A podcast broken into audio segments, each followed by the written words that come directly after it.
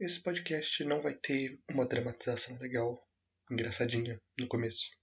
Hum, a gente estava até pensando em fazer alguma coisa relacionada com militares superpoderosos de outro planeta jogando xadrez, mas acontece que durante a edição desse podcast morreu Richard Donner, que era um diretor de cinema e que dirigiu Superman 1 e 2, que são filmes que a gente cita constantemente ao decorrer do episódio. Além disso, ele dirigiu grandes clássicos como Os Goonies e toda a tetralogia Máquina Mortífera. Também episódios para séries de TV, como o episódio do avião de Twilight Zone e vários episódios de Agente 86 e O Homem da Uncle, Agente da Uncle.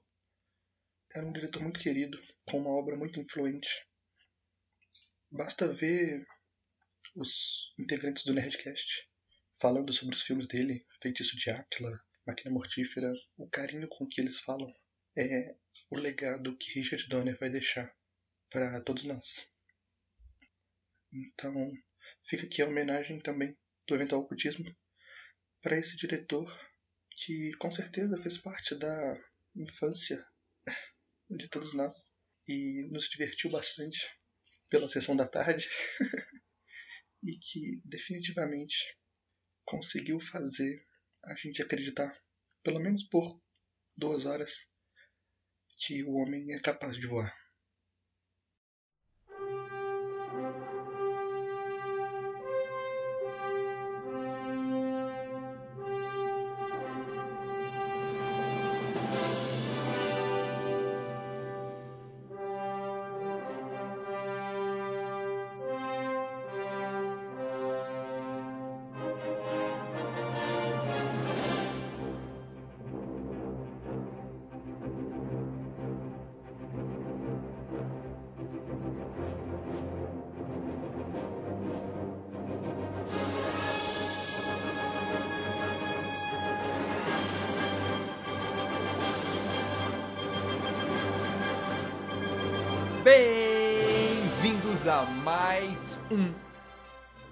Ocultismo.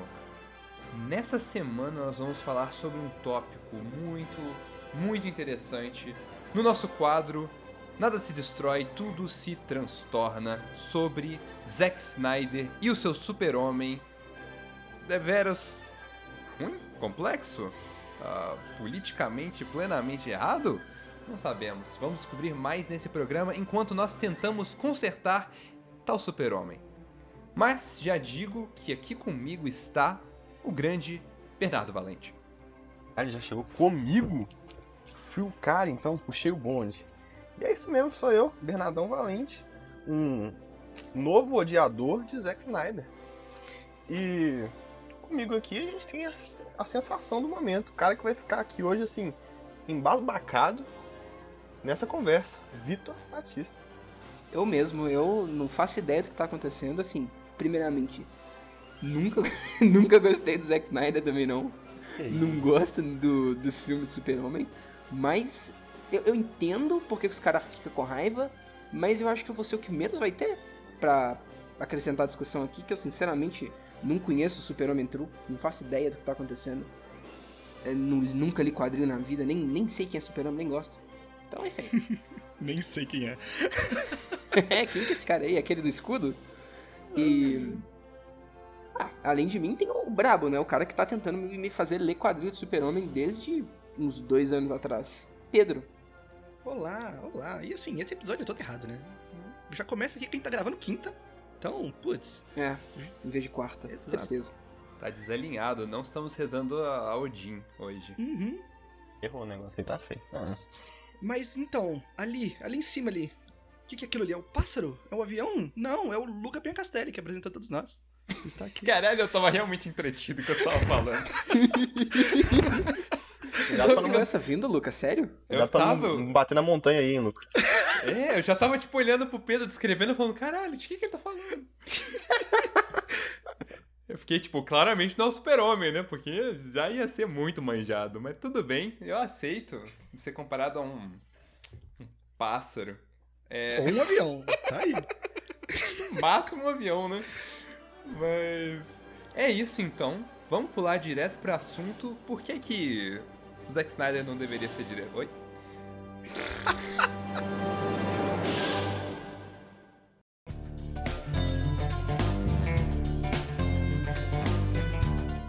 Calma aí, eu acho que antes a gente tem que explicar o que, que é nada se destrói, tudo se transtorna, né? Ah, perfeito, perfeito. É... Não, não, não, deixa eu explicar pra eu pelo menos falar que eu participei. Por favor.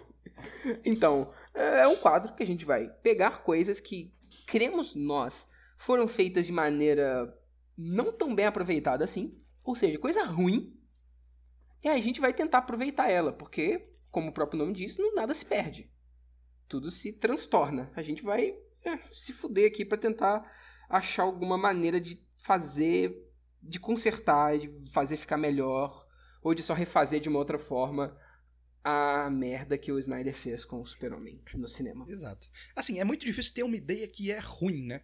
Geralmente o que é ruim é a execução. Então a gente tá aqui pra tentar fazer de uma maneira mais legal. Exato. Podemos dizer também que o episódio Dark Souls de carros foi um nada se destrói, tudo se transtorna? De uma opinião, talvez. de uma é. opinião.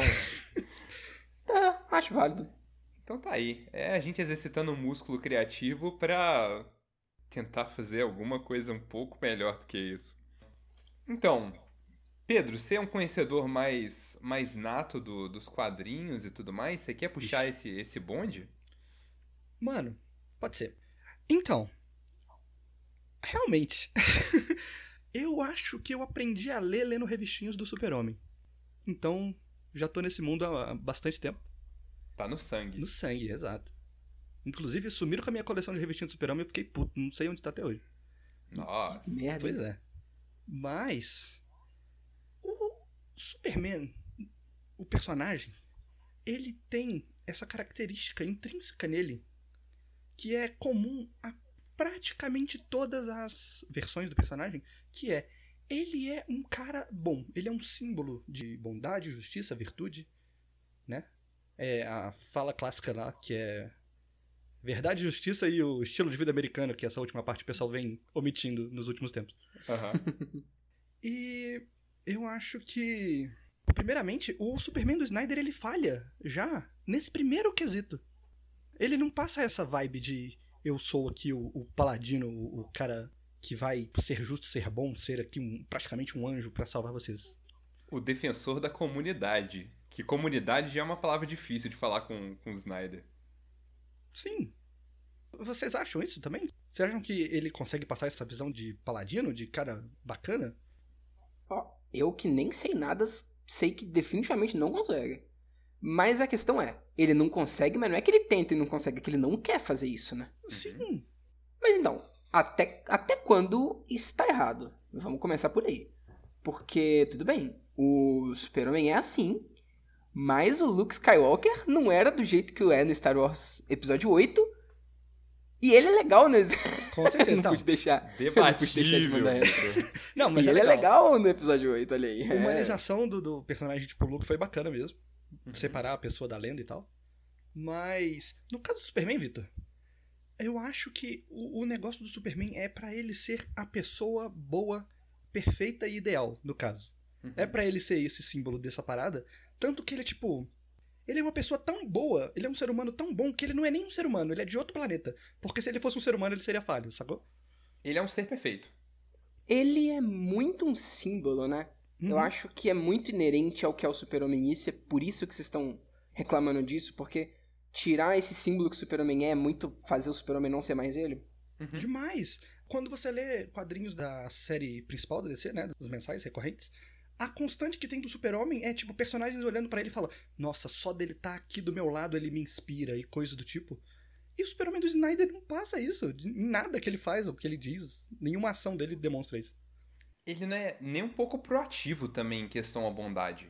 Ele só existe e coisas ruins acontecem em volta dele, e mesmo sendo coisas ruins acontecendo em volta dele, ele mal faz para poder evitar aquilo. É. indo para esse lado de tentar humanizar, desconstruir, tal, tal, tal, tal, tal, tal, tem um cara que a gente já sabe que foi o precursor de começar a tentar humanizar e deixar mais sério esse tipo de história de super-herói, que é o famoso Alan Moore aí com o Ótimo. Nossa, sim. Correto? Corretíssimo. Correto? Então, o Alan Moore, ele já escreveu coisa do Super-Homem, não escreveu? Escreveu, sim. Uhum. Ele escreveu, tipo, três histórias e, e ele escreveu também Supremo, que não é uma história do Super-Homem, mas é uma história do Super-Homem, foda-se. Uhum. Nessas histórias do Super-Homem do Alan Moore, ele quebra com o que vocês acabaram de falar que o Super-Homem é, faz bem e é o que ele deve ser. O super-homem luta contra a fome, né? Pelo que você já me contou. No caso desse, não. Quem escreveu esse do, do, do da fome foi o Paul Dini. Eu não li Supremo, então eu não sei falar sobre Supremo. Mas das histórias do Super-Homem que ele escreveu, ele trata do Super-Homem super legal. É, tipo, é o Super-Homem realmente. E não é nem o Super-Homem que a gente tá acostumado, que eu passei nas revistas pro Luca ler. É o Super-Homem da Era de Prata ainda, que era todo, todo haha, bobão, era aqui, alienígena e tal. E ele escreve isso muito bem. O que, que o Alan Moore faz é um pouco do que a gente discutiu no episódio de Segredo Além do Jardim. Que ele faz uma, uma trama infantil. Não tem nada muito pesado, né? Tipo, tem morte, esse tipo de coisa, mas é uma trama infantil que respeita a inteligência emocional da criança. Ele não vai pro Alan Moore, tipo, ótima, que quer desconstruir, quer deixar tudo darkzeira e sinistro, não. Ele faz uma história inteligente. Uma das histórias é, é aniversário do super-homem e o Batman e a Mulher Maravilha vão na Fortaleza da Solidão para dar um presente de aniversário para ele. E aí acontece que um vilão fez uma certa coisa lá que deu pro super-homem aquilo que ele mais deseja. E a trama dela é é esse, que, que você dá pro homem que tem tudo. Que pode ter tudo. Tá aí. É, esse conceito por si só já é muito legal. E não, não precisa ser Darkzeira aí, nossa, eu sou muito triste, eu sou aqui, Jesus Cristo, olha pra mim, hahaha. Porra! Tá, então até o Alan Moore, que é o Alan Moore, não tentou ir pra esse lado de desconstrução do super-homem. É... Assim, né, vamos, pra É. ser justo, não no Super-Homem, mas em outros Ah, personagens. um sim, pouco. é no super-homem que a gente tá falando. Em outros Uhum. personagens foi. Por isso que eu quis, quis usar o Alan Moore como exemplo, porque eu sei que ele faz isso. Sim. Se até ele não foi, é, é, pode-se dizer que meio troll esse Snyder aí, né? Com certeza. Bastante. Mas o, o próprio Snyder, ele segue uma opinião política, né, da, da Ayn Rand também, que é uma coisa que só não bate em forma nenhuma com o personagem do super-homem, né? Objetivismo, sim. O objetivismo de Ayn Rand. Que corta completamente a comunidade, que é uma parte extremamente central do super-homem. É até o, o estereótipo do Kansas como um estado muito, tipo... Temos uma comunidade, nós ajudamos uns aos outros. E o super-homem ser nascido lá justamente para poder pegar um pouco desse, desse ideal de comunidade, de cidade pequena, e poder trazer para cidade grande, que é Metrópolis também. É, então, Pra explicar um pouco mais do objetivismo, o objetivismo ele é uma filosofia que tem como ideias principais o fator de que tem que ser cada um por si, porque se cada um tomar conta do seu, ninguém vai precisar de nada. Seria uma coisa assim, você tem que ser o- a pessoa perfeita, você tem que saber fazer tudo que você faz bem e não necessitar de ninguém pra você não ser um fardo para as outras pessoas, e você não pode prestar ajuda porque você vai estar impedindo a pessoa de se desenvolver e coisa do tipo. Ok. É, tipo, nesse quesito, eu até consigo ver como que ele chegou nessa conclusão, porque, tipo, todo esse papo de você tem que ser uma pessoa perfeita e tal, e o super-homem, se tem alguém que pode ser uma pessoa perfeita, é o super-homem. Uhum. Então daria pra encaixar nessa filosofia até certo ponto. Mas, Ok. o super-homem, ele tem esse aspecto nele que é, eu sou o, o cara, né, eu consigo fazer as coisas, mas eu entendo perfeitamente que as pessoas ao meu redor não conseguem, e eu estou aqui para ajudar. É intrínseco ele que ele quer ajudar as pessoas. É, uma, é completamente oposto. Exato. O negócio dele é, eu tô aqui, eu sou capaz e eu vou usar isso pro bem da, da sociedade. Tá aí. E nesse ele é só meio brabo, andando de um canto pro outro sem objetivo. Como eu tinha falado antes, ele não tem agência nenhuma, ele não faz nada. Isso é Pois é. verdade. E o Bernardo, ele tava falando que ele queria saber por que, que a gente fica, tipo, criticando, ah, o Zack Snyder coloca as ideologias dele nos filmes e a gente fica falando mal disso. Em parte é por conta disso, Bernardo. O que, que tu acha? Justo. Inclusive, o do próprio Superman, tá ligado? Que aquelas coisas, né? Eu já vi vários filmes dele, mas sem saber que foi ele, tá ligado? Uhum. Aí quando você para pra pensar, você dá aquela olhadinha, você vê que. Nazismo. Né? Tem 300 aí, né? Tem 300 aí, né? Mas o, o Superman, mano, é um personagem que, tipo assim, eu nunca gostei dele. E exatamente por isso que o Pedro falou. o negócio dele ser o cara da comunidade e tal, ser o ser perfeito, tarará, tarará, tarará, dos quadrinhos que eu, que eu lia. Uhum. E eu nunca me atraiu, tá ligado? Eu preferi o Batman, que era, tipo, o cavaleiro solitário ali da vida dele. E é isso. Sim. Só que o do Zack Snyder, tipo assim, se eu tivesse conhecido antes, eu também não ia gostar, tá ligado? Pois é. Sei lá, ele, ele é só, tipo. Tá lá, revoltado, bravo, sei lá, nem é bravo, mas é tipo assim. é- Não é um Superman, tá ligado? O que é aquele cara ali? Tipo, tipo Batman vs Superman, tá ligado? Nossa, o, o Superman do Snyder é o Homelander do The Boys. Sacou? É quase isso. É quase isso mesmo, tá ligado? O cara é putaço. Tipo assim, a melhor parte do Batman vs Superman pra mim foi o Batman dando porrada nele. Porque você tem prazer em ver ele apanhando, porque ele, ele é um lixo em todos os outros filmes, tá ligado? Exato. E o que, que tu disse é muito verdade, porque eu acho que eu lembro. Porque eu era pequeno, não, não tenho certeza. Mas eu acho que eu lembro que quando saiu O Homem de Aço, o Christopher Nolan era produtor do filme. E o nome dele aparecia, tipo, logo depois do Snyder, ou antes do Snyder. E ele tinha, tipo, acabado de, de dirigir a trilogia do Batman. Então eu acho que eles tentaram pegar a onda do tipo, olha só, o cara que fez o Batman ser cool de novo, ele vai fazer aqui agora coisa com o Super-Homem, ele vai fazer o Super-Homem ser cool de novo. Aí eu acho que eles tentaram levar o Super-Homem pra essa direção, tipo, ele é o cavaleiro solitário, brabo. Tá, faz sentido. Aí conseguiram. Sentido. Mas ainda falharam, né, inclusive. Sim. Mas normal, né, no repertório do Snyder falhar, né? Nossa. Caralho. E melhor ainda insistir no erro. Que É verdade. é uma coisa absurda, que eu nunca vi. Esse é o maior problema. E assim, pra vocês verem que o problema não é o pensamento político dele. Não é, a gente não tá falando de concordar e discordar, apesar de eu discordar. A gente tá falando que realmente pra história e pro personagem que ele tá pegando e que tá adaptando não condiz, não faz o menor sentido, né? Sim. E aí é ele tentando forçar isso num personagem que não encaixa. Aí fica forçado, fica estranho. Uhum. Uhum. E agora puxando pra outra coisa que eu ia falar, e que puxando também junto com o que o, o Luca disse sobre o Kansas lá de ser uma comunidade e tal. O Superman, muito do porquê ele é bom, do porquê que ela é essa pessoa íntegra e justa, vem muito por conta da família dele. E não a família de Krypton, a família do Kansas. A Marta e o Jonathan Kent. E o Jonathan no filme do Snyder é terrível. Ele é malvado. Ele é um bosta, sim. Ele que vira pra mim e fala: Ô, sabe aquele ônibus cheio de criancinha que tu salvou? Devia ter salvado, não, pau no seu cu. Como assim, velho? Que pai é esse? Aham.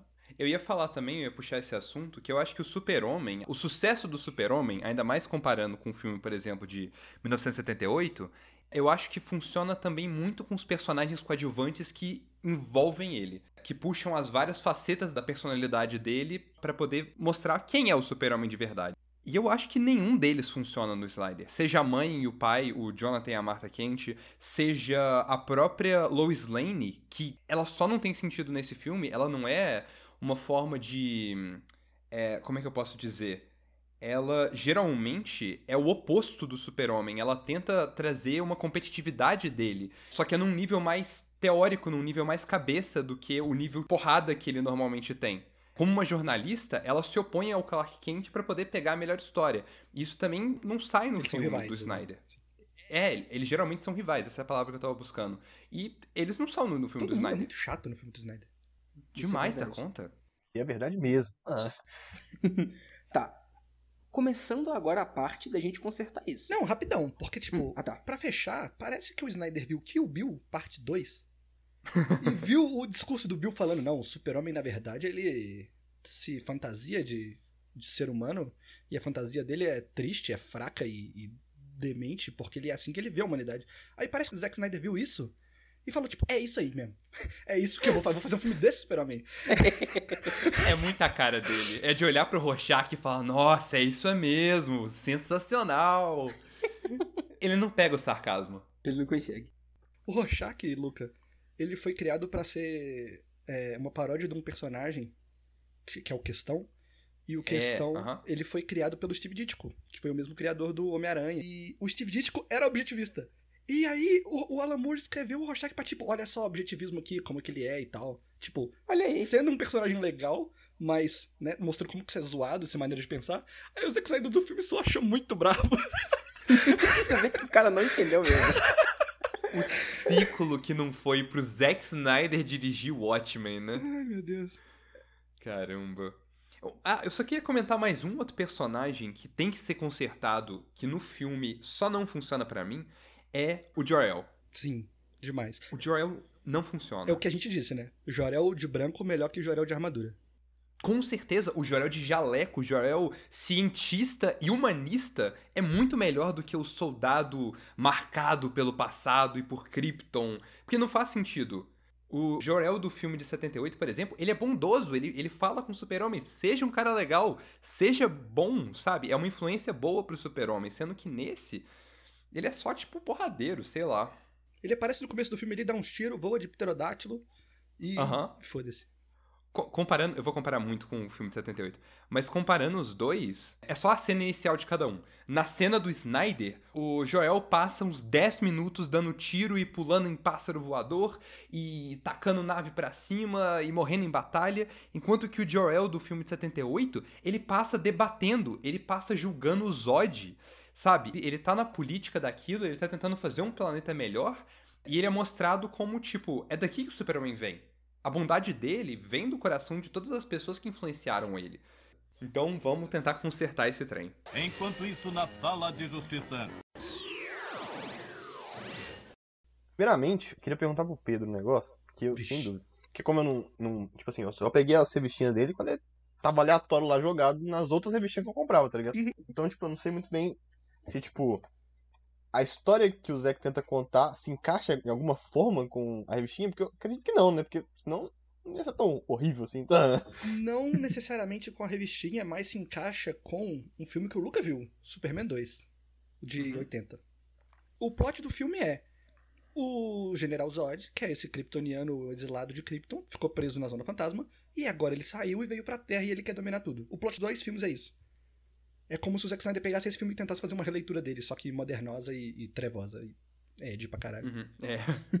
Terrível, né? Tipo, também ele adiciona um caráter de linhagem muito estranho no filme, que é tipo o codex dos kryptonianos, que os kryptonianos são criados em laboratório e que eles são criados desde a nascença para ser o que a sociedade pede deles, que é meio que uma, uma anedota objetivista que eu senti um pouco dentro do filme. Hum, diga mais. Tipo, a criação do, dos kryptonianos para poder seguir um ideal e seguir essa comunidade, que é uma coisa que a Irene tinha um pouco de medo de ser todo mundo igual, ao invés de ser todo mundo um indivíduo que tá criando a sua própria vida, criando a sua própria personalidade. E isso é um problema que, a gente, que, que dá pra ver até no Batman Super-Homem também. É, eu não assisti Liga da Justiça, disclaimer. Mas os heróis e o vilão, os dois lados opostos, o Zack Snyder não conseguem deixar eles com visões opostas. O herói e o vilão sempre são objetivistas de alguma forma, e eles batem até um deles ganhar, mas não tem uma vitória muito real dentro disso. Justo, mas tem gente que diria que isso é positivo. Tipo, tons de cinza e não ter bem e mal tão evidentes e tal. Porque, na real, é muito objetivista ter bem e mal evidente, no caso. Aham. Porque objetivismo é. Tem aqui o certo e tem o errado, e se você tá errado, você não tá certo de maneira nenhuma, pau no seu cu. Exato, mas nesse filme, o único jeito é o objetivismo que eu vejo que ele apresenta, assim como no Super-Homem, no, no Batman vs Super-Homem. Não sei. Tipo, não tem, não tem nenhum oposto no filme. Assim, tem o Lex Luthor, né? No Batman do Super-Homem, no caso. Mas, foda-se. Desculpa, eu tava bebendo água, eu quase cuspi. Mas eu não entendi o negócio que você disse da, da criação de Krypton, porque, tipo, pelo que eu lembro do filme, ele Uhum. coloca isso de maneira negativa, não é? Ele tá condenando isso. É, de certa maneira, sim. É, não, é, é justamente. Ele tá, ele tá condenando justamente porque isso vai contra o objetivismo. Mas, tipo, essa parte não tem um- uma relevância no filme. Ela é só, tipo, world building, é Ah, só lore dos kryptonianos. É lore, é, exato, realmente. É lore. E só não faz sentido. É só uma coisa tipo, ah, objetivismo, só pra você ver. Sabe? Não- não- ele, ele não coloca como algo negativo. Ele só coloca como algo que existe. É, realmente, sim, é verdade. Mas. Dos, dos pontos que a gente levantou, eu acho que seria interessante começar pelos personagens coadjuvantes, assim. Ah, não. Antes eu gostaria de falar uma coisa aqui. Ah. Hum. Que é, pra gente não fazer um super-homem completamente novo e sim consertar o que já existe, eu acho importante a gente delimitar o que, que não pode ser tirado. Eu acho que o. pelo menos a base do roteiro tem que ficar igual, né? Justo. Tipo assim, a premissa de vai vir um maluco pra, ó, dominar o mundo aqui brabão. Uhum. Aham. Tem que ser igual, sim. Tem que se manter. Justo. E eu queria que, pelo menos, alguma coisa de. Não necessariamente de, de- de desconstruir, mas alguma coisa de tipo assim. ou talvez humanizar, ou pelo Modernizar, menos manter. modernizar. um- Modernizar, exatamente. Tá. Não fazer as pessoas verem o super-homem daquela forma de super-homem. Anos 50, assim e tal. É, cal- ok. é, cueca em cima da calça, tudo assim, sabe? Alguma coisa que dê uma cara nova pra ele, mas que ainda seja condizente com o personagem. Inclusive, ele não tem cueca em cima da calça nesse filme, né? Que, que tristeza. Não tem. É uma tristeza. Ele tem um onesie. Ele tem um. Como é que... É um Ele tem um pijamão. macacão. Aham. Exato.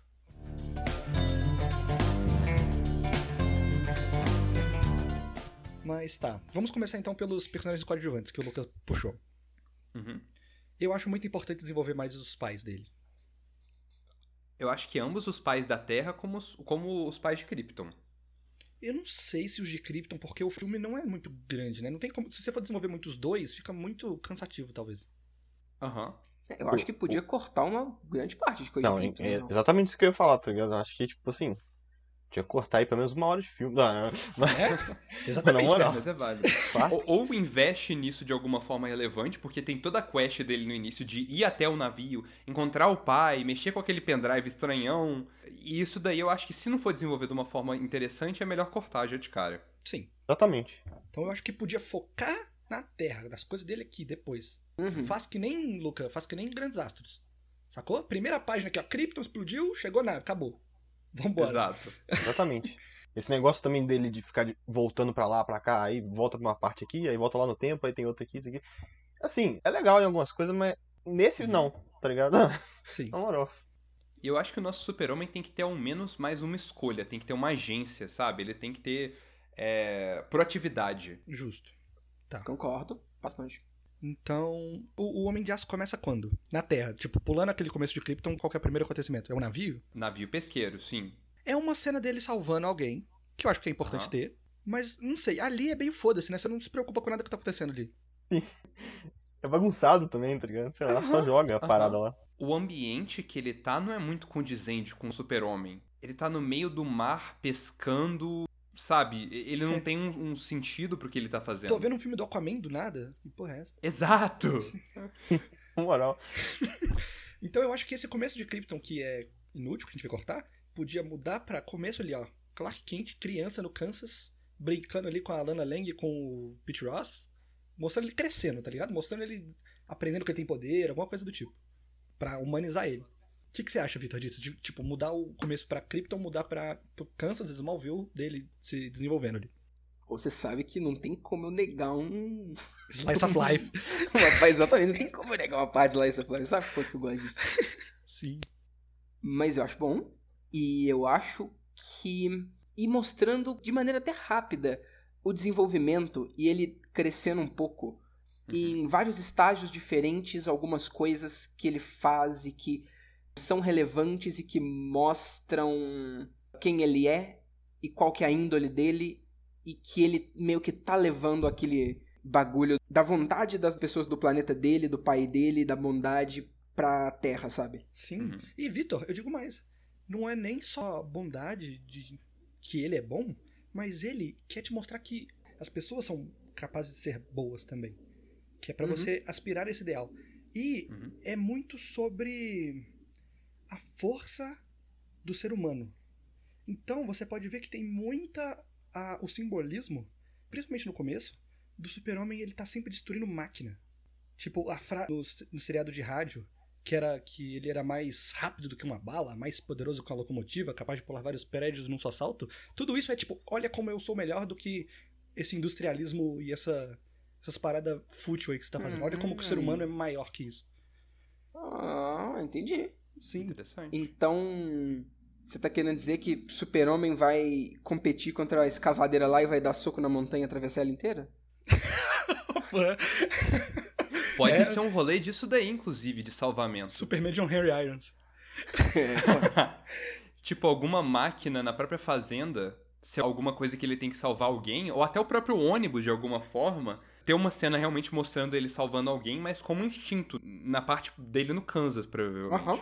Concordo, tipo uma, sei lá, colheitadeira, um trator, um bagulho assim, vai acertar alguma pessoa, desgovernou, vai cair assim, o cara zoom, pequenininho assim, tem, salva a pessoa. Exato. Exatamente. E eu acho que a parte, para também não, não mudar muito do filme, a parte que mostra que ele tá fora da comunidade, que ele tá tendo dificuldade de se adaptar, seja pelos poderes dele, pelo raio-x, pela superaudição que aparece no início, ao invés de ter ele se alienando do resto da sala dele, ou alienando do resto da comunidade dele, podia ter uma questão mais do que só a, a- Marta chegando e curando ele, e ter mais da comunidade ajudando ele. Uhum. E pra ficar igual o filme, pra se manter o mais perto possível também, eu puxo aqui uma história que se chama Superman As Quatro Estações, Perfeito. que o Luca leu. E, Lucas, se você se lembra bem, a primeira vez que o super-homem salva alguém, que ele é forçado a agir pela circunstância, né? Que já coloca o negócio da agência, porque ele é, ele é forçado a agir, mas ele meio que escolhe fazer isso, que ele poderia muito bem fazer que nem o pai dele disse lá e só ficar quieto, foda-se.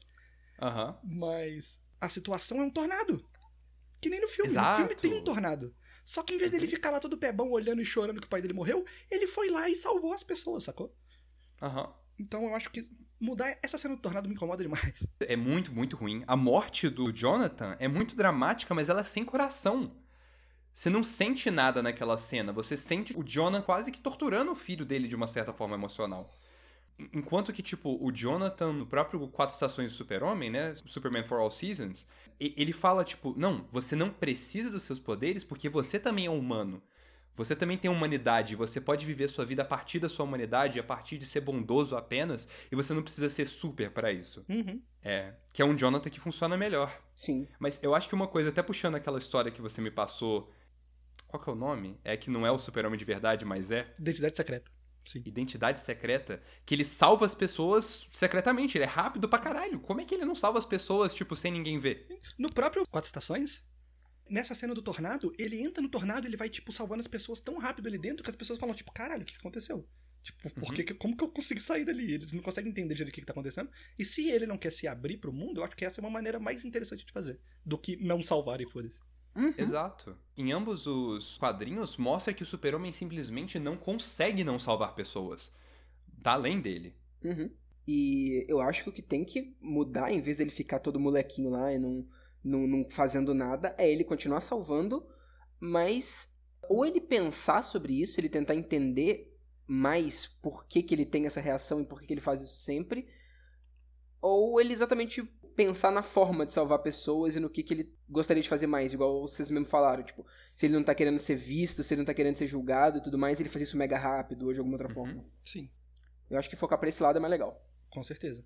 Mas se o ponto do Snyder era matar o pai dele pra mostrar pro super-homem uma coisa que é muito importante pro personagem também, que é, mesmo ele sendo todo poderoso, ele não tem como salvar todo mundo. Ele não pode salvar todo mundo. É. Aham. Exato. E o filme de 78 faz isso bem, né?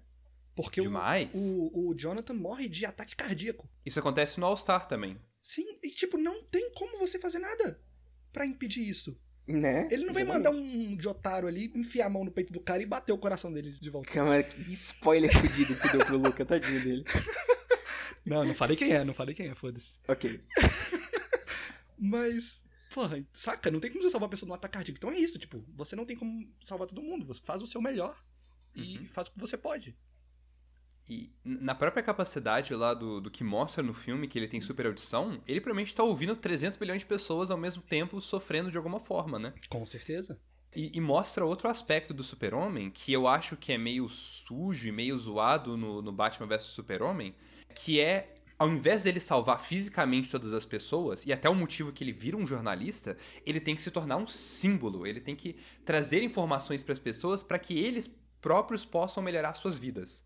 Isso é muito importante. A parte do símbolo dele. Uhum. Como assim? Desenvolvam. Tipo, o super-homem, ao invés de correr até você e te salvar, é aquilo que você falou, ele é um paladino, ele inspira outras pessoas a fazer o mesmo. Ele inspira comunidades a se ajudarem, ele inspira, o, digamos, no mais original do, do super-homem, né? O povo americano a ser melhor e se ajudar. Mas então, eu acho que um plot interessante pra esse filme é fazer ele chegar à conclusão de que ele tem que ser um símbolo, sabe? Sim. Aham. Talvez. E a gente pode colocar isso junto com o vilão, com o Zod. Porque o Zod nada mais é do que o Hitler de Krypton. É isso que o Zod é. Não tem como. Uhum. Eu achei que o Bernardo ia falar alguma coisa. Eu tava rindo só. Você já usou o seu ticket de, de falar nazismo no, no episódio, Bernardo? É isso? Ah, ué. É isso mesmo. Só felicidade. Mas, Ah. então, é. O Zod sendo esse personagem que é tão bélico e tão ideologicamente convicto nas coisas que ele acredita, eu acho que o Superman pode ter um embate com ele de ideologia. Sim. Uhum. E aí ele tem que mostrar como que ele é influente, como que ele. como que a imagem dele influencia as pessoas a, a pensarem, a agirem e terem esperança. Aham. E como é importante que ele seja um símbolo de alguma coisa que inspire as pessoas e que isso funciona, né? Exato. Porque o Zod, ele é o oposto do, do super-homem na forma que ele inspira as pessoas, né? Ele usa o medo pra poder mudar a, a percepção das pessoas pra poder se ajoelhar perante Zod, né? Uhum. O Zod não é tipo, eu sou todo poderoso, mas eu vou ajudar vocês. Ele é, eu sou todo poderoso, me obedeçam. Ajoelhe-se, exato. Enquanto que o super-homem, ele, ele primeiro tem que estar consciente do medo que as pessoas têm com ele, porque ele é um ser super poderoso que poderia quebrar a Terra ao meio, mas ele tem que também ter consciência de que ele pode inspirar. Ele pode usar isso como eu sou o seu protetor. Uhum. Absolutamente. Eu sirvo vocês. Acho bem válido. Enquanto isso, na sala de justiça. E. O que, que vocês acham de toda a simbologia religiosa que tem no filme? Terrível. É, eu acho que é o bagulho mais. Mais tipo, tosco do é, negócio. É tosco, é, exatamente. É simbologia religiosa do Death Note, basicamente. é, A simbologia religiosa desse filme é tipo os, os anjos do evangelho explodindo em forma de cruz. É o máximo de religião que exatamente. É só foda-se. É só pra, é só pra fazer igual mãe e falar, nossa, religião. É, mas o, o Snyder ele tem muito disso, né? Completamente, sim. Porque tá que o super-homem, ele tem essa vibe de ser o salvador e tal, ser meio que uma divindade meio... Tipo uma divindade Uhum. solar, assim. Ele é super poderoso, ele tá aqui pra ajudar todo mundo. Mas pesar a mão nesse simbolismo religioso é tão zoado.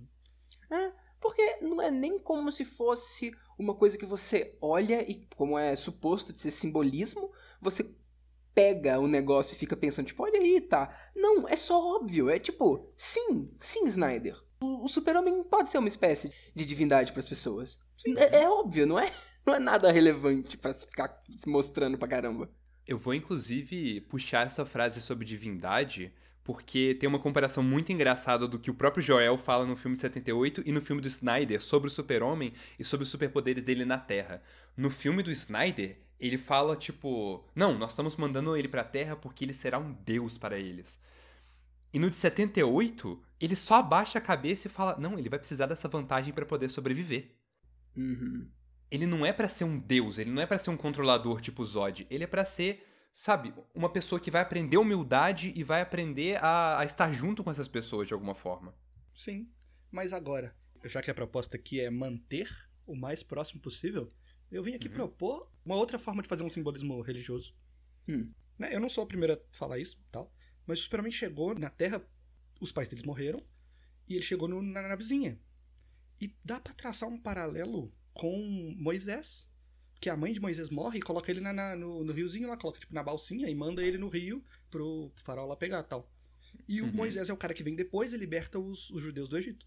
Então ele é um cara que vai vir, vai ter influência, vai ter poder e vai libertar as pessoas. Então não vai ficar forçado, porque já tem isso meio que intrínseco na imagem, na Aham. mitologia do Superman. E dá pra fazer um outro paralelo também, modernizando a ideia, trabalhando mais o, o aspecto de que o Superman, ele não é da Terra. Isso faz dele um alienígena, sim, mas isso também faz dele um refugiado. Uhum. Então dá pra você misturar a simbologia do Moisés, de o cara que veio e tem influência, faz parte de vocês e vai te salvar, junto com ele ser refugiado e como que é a vida de um, de um refugiado e como que as pessoas tratam ele Uhum. por ser assim e tal. Achei maneiro. Bem interessante essa, essa visão mais bíblica. E também tem uma questão do, do código de conduta, né? Do, do super-homem, que também ele divide com o Batman, que é uma das maiores conexões que só não é vista no Batman vs Super-Homem, a conexão deles é que a mãe dos dois chama Marta. É. Que é, que é trazer, tal qual os Dez Mandamentos, o código de não mata ninguém. Não matará, exatamente. Não matarás. Que é no final do próprio Homem de Aço, né? O Super-Homem quebra isso de uma forma muito sede, estranha. E no primeiro filme, velho? E no primeiro filme. Como assim? Isso não tem, assim, aquela consequência que deveria ter, né? Nenhum. Aham. Ele dá um grito, um choro e acabou. Exato. Eu até assisti aquela cena pensando, tipo, o Super-Homem, propriamente dito, o Super-Homem dos quadrinhos, ele iria só colocar a mão na frente do olho do Zod e ficar o tempo que precisasse. Mano, é, coloca a mão no olho, voa com ele pra longe, dá um mata-leão nele, faz ele olhar pro chão, qualquer porra, sei lá, não precisa quebrar o pescoço dele. Tipo, dá pra pensar em outras maneiras de resolver tudo. Uhum. Uhum. Isso quebra demais. Eu fico sempre lembrando de um colega meu quando vê essas cenas, que ele fica tipo assim, mano, sério mesmo, tipo, ele fez isso. Tipo, ele fica, tipo, chocado, né? Pô, nos quadrinhos não, não aconteceu uma coisa. Fica, a pessoa fica triste, tá ligado? Pois é, Bernardo. Exato. Batman mas- vs Superman é um negócio bizarro, assim. Assustador. Eu fiquei tipo assim, meu Deus do céu, isso aí é o Batman? Aquilo ali é o Superman? Caralho. É só tristeza. É, o Batman parece mais um justiceiro naquele filme, né? Matando geral, dando tiro, caralho. Com, Exato. porra, com, sei lá, um monte de arma, tá ligado?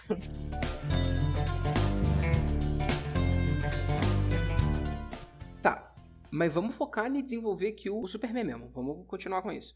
As ideias que vocês deram são ok, eu tô achando legal pra seguir por essa temática, por esse lado. Mas, assim, o que mais pra frente, depois dessa parte do, do, do Kansas, a gente mantém e o que que... Como é que vai prosseguir? Muito bem.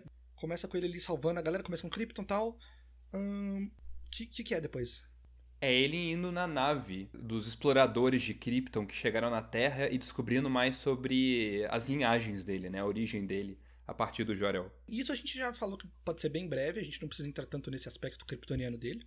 Mostrar ele Aham. descobrindo, pode ser, beleza, mas Uhum. não precisa. E eu acho que pode ser um pouco mais místico, não? Eu acho o Jor-El aparecendo lá como uma pessoa, sabe? Como o ator, como o Russell Crowe. É estranho, é fraco. O, o Jor-El de 78 é uma cabeça azul, Power Ranger, total. é. Power Ranger. Quando ele tá falando, tá uns sinais meio psicodélicos, doidos. Eu acho que o Jor-El como pessoa aparecendo e falando, olá, eu sou o Jor-El. É estranho, não funciona. E, e não, isso é o que eu ia puxar dessa parte, que tipo, vai ser mais rápido, mas o que pode mudar aí e serve pro filme todo é estética de Krypton. É muito zoado. Uhum. Aquelas paradas preta, cinza, estranha. Que o Luca falou que tudo parece uma rola, se você for olhar, tipo, mais precisamente assim. Tudo pa- Parece é, mesmo. Aqueles anime, tá ligado? De hentai doido, né? Tem o formato, são umas construção meio veiuda, é estranho pra caralho. Na moral. O muito pendrive esquisitaço lá, o nossa. pendrive é muito esquisito. Enquanto que, tipo, o. Eu não sei como é que é nos quadrinhos, que eu imagino que seja um negócio um pouco mais futurista, né? Mas o de 78, até a própria Fortaleza da Solidão, que é muito icônica, é cristal. São coisas, tipo, brilhantes, brilhosas e meio melancólicas, até por conta da fumaça e, e da escuridão que tem no local. Eu acho interessante. É alienígena, né? Pra caralho. Eu acho bem legal Exato. também. É um negócio meio Prometheus que ele usa no. No filme Nesse novo, filme. é estranho, eu não, não gosto. Mas o que eu acho que a gente pode fazer depois disso, dele descobrindo de onde que ele é, a gente já pode fazer a transição do menino de cidade pequena indo pra cidade grande. Uhum. Uhum. Que eu acho que esse vai ser o nosso meio de filme ali. Uhum. Mas na parte da cidade pequena, eu acho que é o que a gente falou, né? Evidenciar ele, assim, ficar meio que se questionando o tipo, tipo, ele sabe que ele tem que salvar as pessoas, mas ele começa a tentar se questionar o tipo de herói que ele vai ser, sabe? Aham. Ok. Como que ele vai salvar as pessoas, por que que ele tá fazendo isso. Ele sabe que ele vai ter que fazer, tipo, ele sabe que ele, assim, a gente pode inclusive colocar várias cenas ao longo da vida dele dele salvando e dele chegando à conclusão clara de que ele não é capaz de não querer salvar a pessoa. Uhum. Mas o negócio dele é descobrir, tipo, como que ele faz isso e por que ele faz isso, eu acho. Os métodos dele. Sim. Uhum. Vitor, eu acho que esse é o- vai ser a nossa mensagem do filme. Eu acho que esse vai ser o nosso ponto principal. Hum. Que é, ele vai começar por conta talvez até do discurso do pai dele, tipo, você tem que se proteger também, você não pode só ir fazer tudo, porque senão as pessoas vão começar a olhar estranho pra você.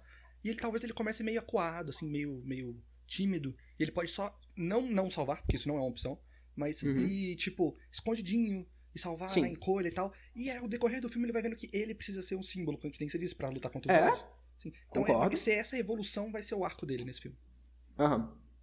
E ele não tá só escondidinho porque é tímido, mas a gente pode colocar um pouco da parte de, como vocês mesmo falaram, refugiado, né? De, tipo, em algum momento alguém pode achar alguma coisa bizarra, ter medo e tudo mais, e ele começa a ficar meio com receio de ficar mostrando os poderes, e de ficar aparecendo muito pelo que pode acontecer e pelo que pode acarretar tanto pra ele quanto pra família dele, eu acho.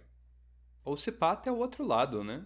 De se mostrar, tipo, ah, tá, me descobriram. Eu salvei você naquela vez que a, a colheitadeira foi desenfreada. Eu salvei você naquela outra situação. Vocês não sabiam disso. E começar a desenvolver ele como um símbolo e como um protetor de Smallville de alguma forma ou outra. Pode ser até descoberto pela Lana Lang, que é uma representação a pró- a da própria é, Aham. Lois Lane, né? Acho legal Uhum. ela descobrir isso. Que ela, ela tenta, é, ela e a Lois Lane sempre estão tentando descobrir a identidade secreta do, do super-homem. Uhum. E isso é interessante também, porque dá pra fazer uma coisa tipo, vamos supor que Smallville, em certo momento, eles vão descobrir mesmo, tá, o Clark é o Superman, só que eles gostam Aham. tanto dele, e ele é membro da comunidade deles, eles são os filhos da, da Marta, tá ligado? Então, Uhum. eles vão saber e eles vão ficar de boa. Eles não vão contar pra ninguém. Todo mundo sabe, mas eles não vão contar pra ninguém. Eles vão ficar tranquilos assim pra não levar o menino embora, porque eles se preocupam com ele também. Aham. Então eu acho que essa Não é rela- só ele que se preocupa com todo mundo, a comunidade também se preocupa com ele. Sim. Eu acho que essa relação dele com a cidade de Smallville também e posteriormente com Metrópolis seria interessante. Ah, tem isso também que me incomodou um pouco. Todos os locais desse filme são muito descaracterizados. No. É, todas as estações Super-Homem, eu não consigo pronunciar esse português de jeito nenhum. Quatro estações. É, quatro estações. Quatro estações é o nome. Smallville é muito caricato, você conhece os personagens, eles são interessantes, você consegue saber o que é o local. Metrópolis também tem toda uma iconografia e imagem que você consegue distinguir como Metrópolis. E esse filme é meio difuso, é só uma cidade, é só uma vila, é estranho. Sim. Fora, Uhum. tipo, vários momentinhos que tem que não influenciam em nada na história, mas que são só muito legais. Tipo, Aham. super-homem e criancinha indo cortar o cabelo. É muito Uhum. bom aquela porra, que tipo, o barbeiro vai cortar o cabelo dele, a tesoura tá, não consegue cortar, tá ligado? E fica, cara, deve estar tá cego essa porra. E é muito bom, é muito engraçado. Ah, Aham. Mas aqui, eu acho que é Smallville que chama. Smallville, é. Vocês Pequenópolis, devem ter ideia do quanto eu não sei sobre Super-Homem. Mas eu acho que tem que ser mais icônico, sim. Mas eu não acho que tem que ser perfeito também, por causa da proposta da gente estar falando aqui de tentar pelo menos atualizar e modernizar, sabe? Justo, sim. Eu Sim, acho que sim. tem que ter gente, como a gente já falou, né? Ele pode ficar meio receoso de se mostrar e tudo mais, porque pode ter gente meio peba. Acho que mais pra frente, quando ele vai pra cidade, essas pessoas que acham ele meio peba, ou até mais pra frente do filme, eles poderiam ver que ele não é peba na verdade. Que ele é maneiro. Eu acho que isso daí pode ser um ângulo meio. de uma questão racial. Porque eu acho que o Super-Homem, tá, ele é um estrangeiro. Mas por visão exterior, ele é o estereótipo do americano. Ele é, ele é É. branco, ele é forte, ele é de uma família de classe ok, tanto que ele consegue um trabalho grande. Então ele não é o estrangeiro visualmente falando. Então eu Sim. acho que essa temática pode ser interessante. E assim, né? Smallville, pro Victor, que não tá tão ligado assim, Não faço ideia. é uma fazendona, né? É um rural mesmo, com força. Então pra ter Aham. redneck ali é fácil. Exato, eu acho perfeitamente válido ter uns caras assim. Perfeito. E assim, o que eu tô querendo é ter uns redneck com o Superman adolescente oferecendo bebida pra ele, ele falando, não, não, não quero esse negócio não. É. Todo querendo ser bonzinho Todo assim, e os certinho. caras começam a dar uma zoada nele, aí ele vai embora, sabe? Aí Aham. fica meio boladinho. Imagina um grupo da clã chegando e falando assim, ó, então, se você entrasse no nosso grupo ia ser, tipo, incrível, sabe? Um ícone pra todo mundo. Mano, Caralho. Imagina, caralho. É, não, eu, tipo, pra mandar um papinho de, nossa, mas a Marta nem tava grávida e apareceu com esse moleque aí, isso aí é bruxaria. Ou, fácil. É verdade. Ah, com certeza. com certeza. Uhum.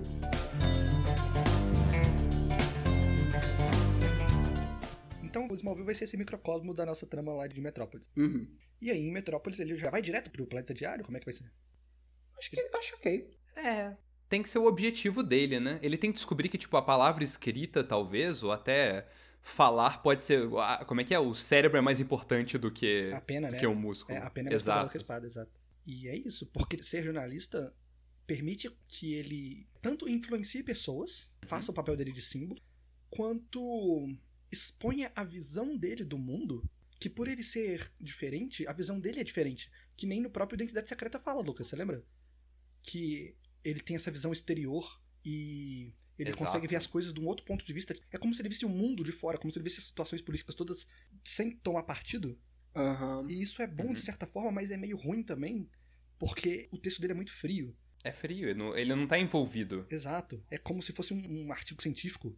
Então, parte do rolê dele de Metrópolis pode ser ele indo em festa, ou conhecendo gente e tal, andando na rua, e pode entrar Lois nesse quesito.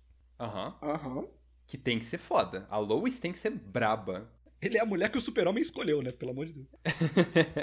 Mas eu, eu acho que o início do filme é uma forma interessante. De como o Snyder apresenta ela, mas eu acho que depois disso ela fica fraca, ela fica dependente do super-homem em vários é, quesitos. Que é uma coisa que não acontece no filme de 78. Ela dá um chute numa arma de um bandido. É verdade. Do nada. É sensacional. É verdade. Mas eu acho que ela tem que ser poderosa e ela tem que ser essa, não uma antagonista, né? Mas uma rival pro super-homem, de alguma forma. Que chegue equiparada no nível dele. Uma rival de profissionalismo ali, mental.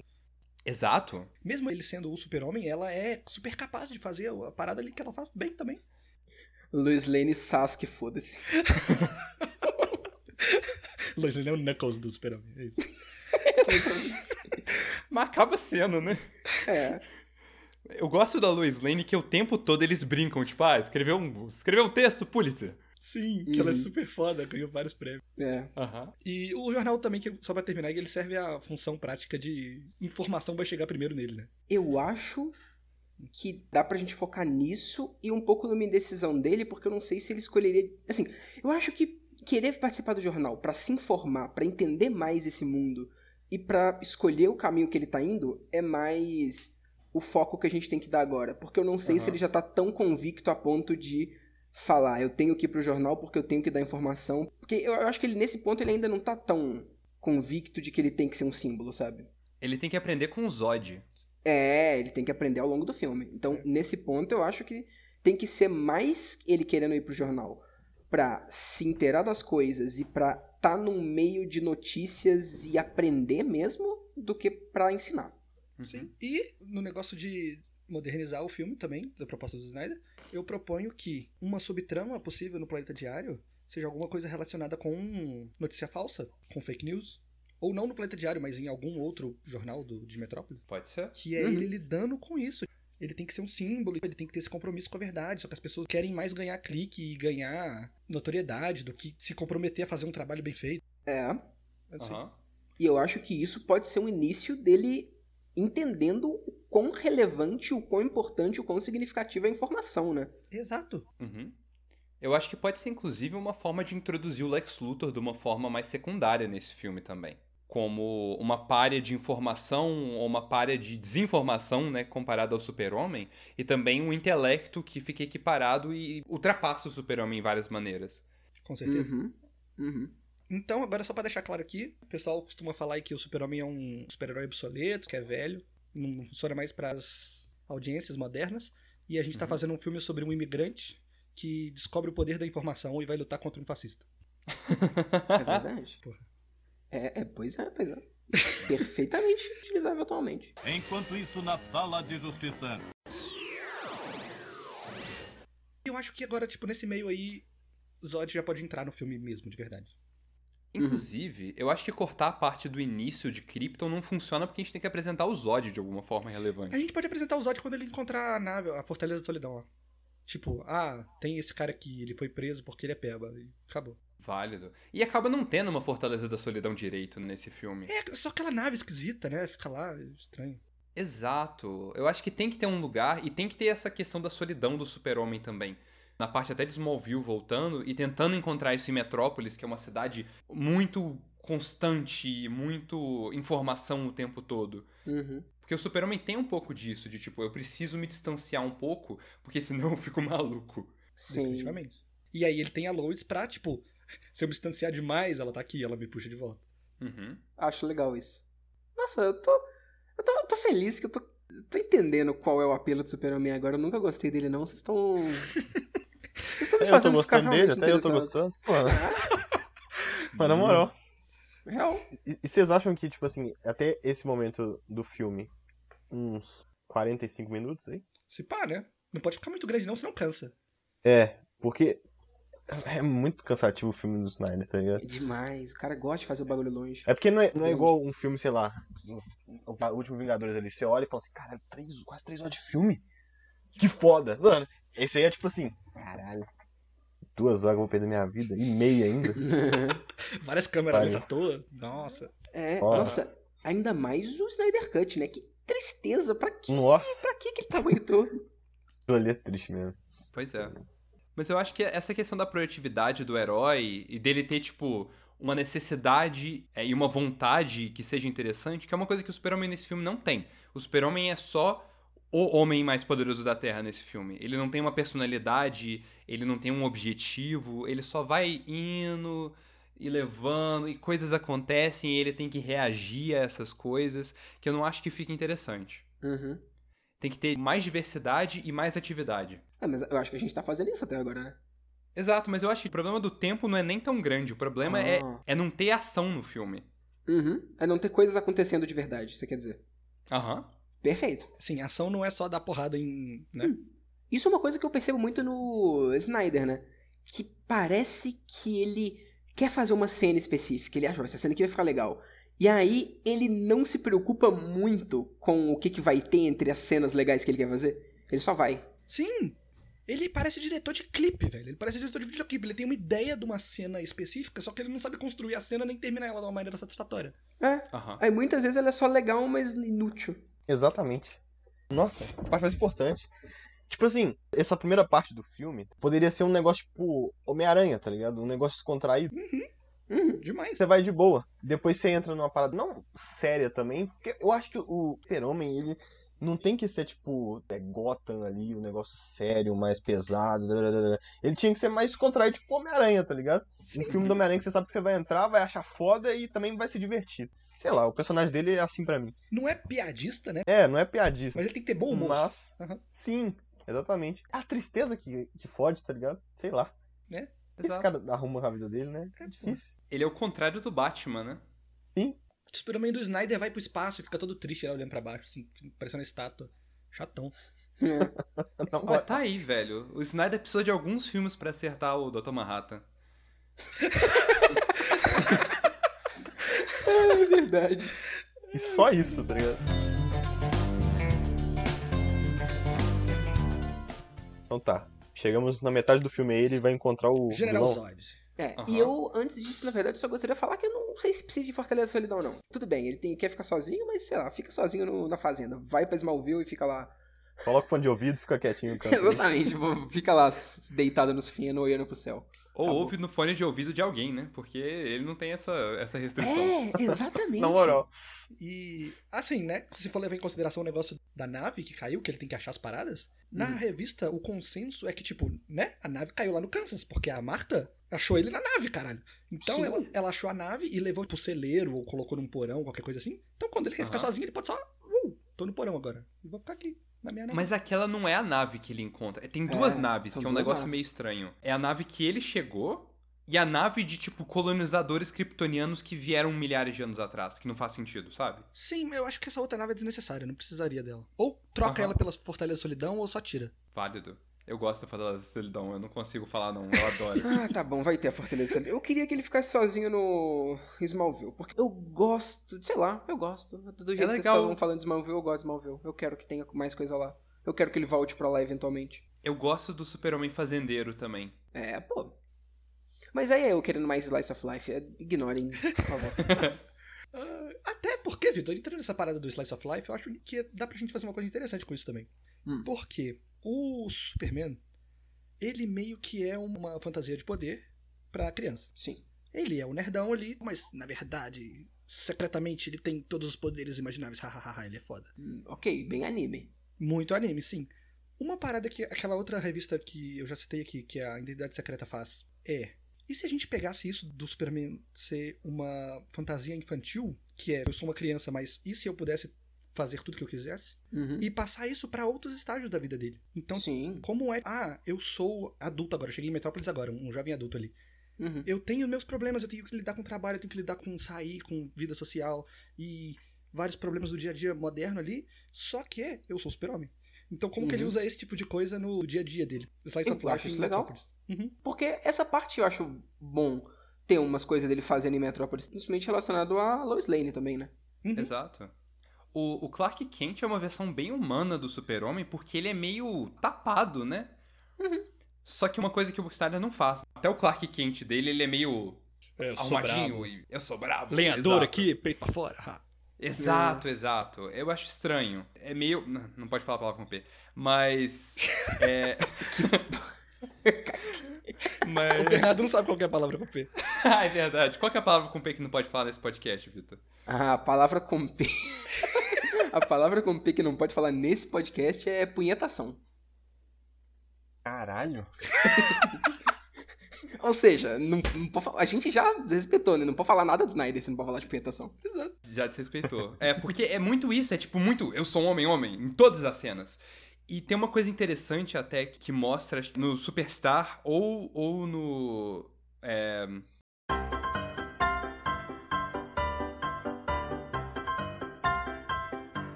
consigo lembrar das Quatro, estações. Eu só quatro estações. nas Caramba, quatro não é tão estações. difícil, Não é- é- é quatro estações do ano, tá? Eu Não é não nem tenho verão, dificuldade. outono e inverno. São todas as estações que tem, não tem mais. É que eu tenho só os três dedos, pra quem não sabe. Mentira. Mas ele funciona de uma maneira, tipo, ele ainda tem que esconder que ele é o super-homem, e é por isso que ele é a pessoa mais tapada possível. Porque é impossível ele ser o super-homem. Então tem uma cena, por exemplo, que ele cai com as compras, só que ele tá empurrando uma pessoa pra longe de um ônibus que vai passar em cima dele em outro momento. Sim. Então ele tá constantemente modificando o ambiente em volta, só que de uma maneira que ele ainda tá se escondendo, que eu acho interessante. E humaniza o personagem, de certa maneira. Aham. Eu acho que seria interessante, tipo assim. Assim, é é só uma cena muito, muito pequenininha que vai ser legalzinha, igual vocês falaram que tem algumas vezes. De ter, sei lá, uns malucos na festa meio, meio bêbado que estão claramente indo dirigir bêbado. E aí ele, pra impedir que dá merda, ele só vai carregando o carrinho do cara voandinho assim, deixa lá na casa dele. Sim, isso é muito super-homem, cara. Exato. Só que eu acho que o nosso filme aqui tá sendo mais ou menos igual ao do Snyder. O Super-Homem até agora não tem um objetivo.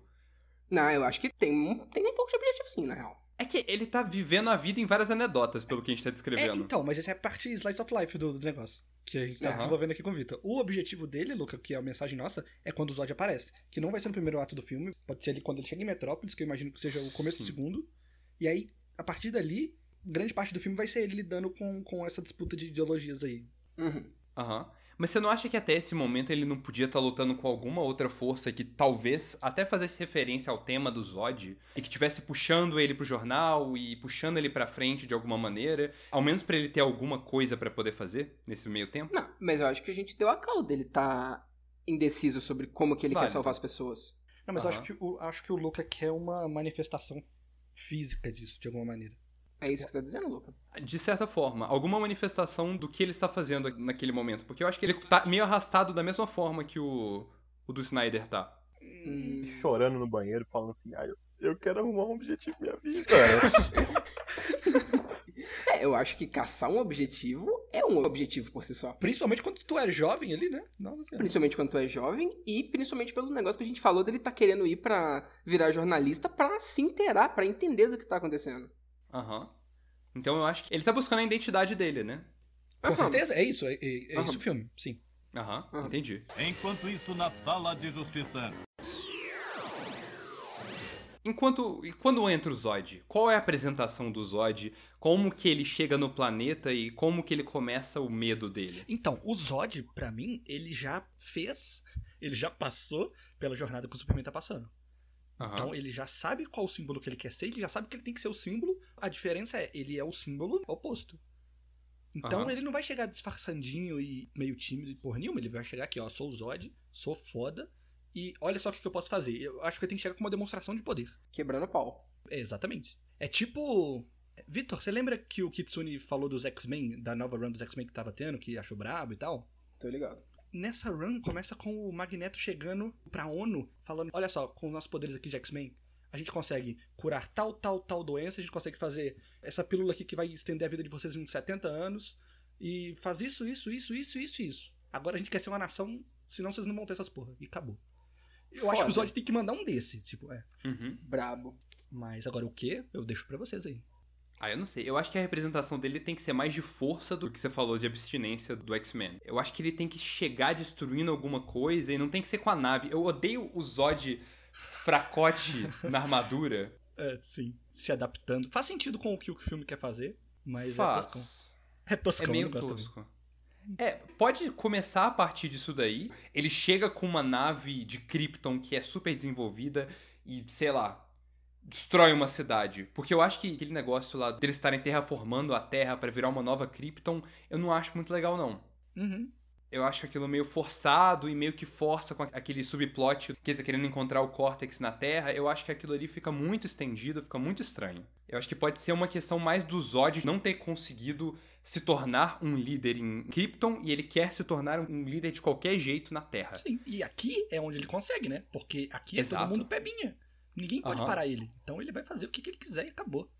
E eu acho que ele vai ficando mais poderoso com o tempo. Tipo, chegou, destruiu as coisas com a nave. Ele foi exposto ao sol, ele descobre superpoderes. Eu acho legal. Aham. Dele não ficar só mais poderoso, mas dele ir percebendo o quão pebas são as pessoas da Terra, sabe? Exato. Eu acho isso legal. Ele meio que destruindo tudo e se. Caralho, vocês são muito merda. Olhando os caras fugindo, Nossa, não conseguindo fazer sim. nada, sabe? Exato. Uhum. Mas, Luca, o que você falou do Zod ser uma demonstração de poder, eu acho que o Zod ele tem que englobar mais. Porque uma das reclamações que você teve do Hum. Zod é que ele é muito monotemático, né?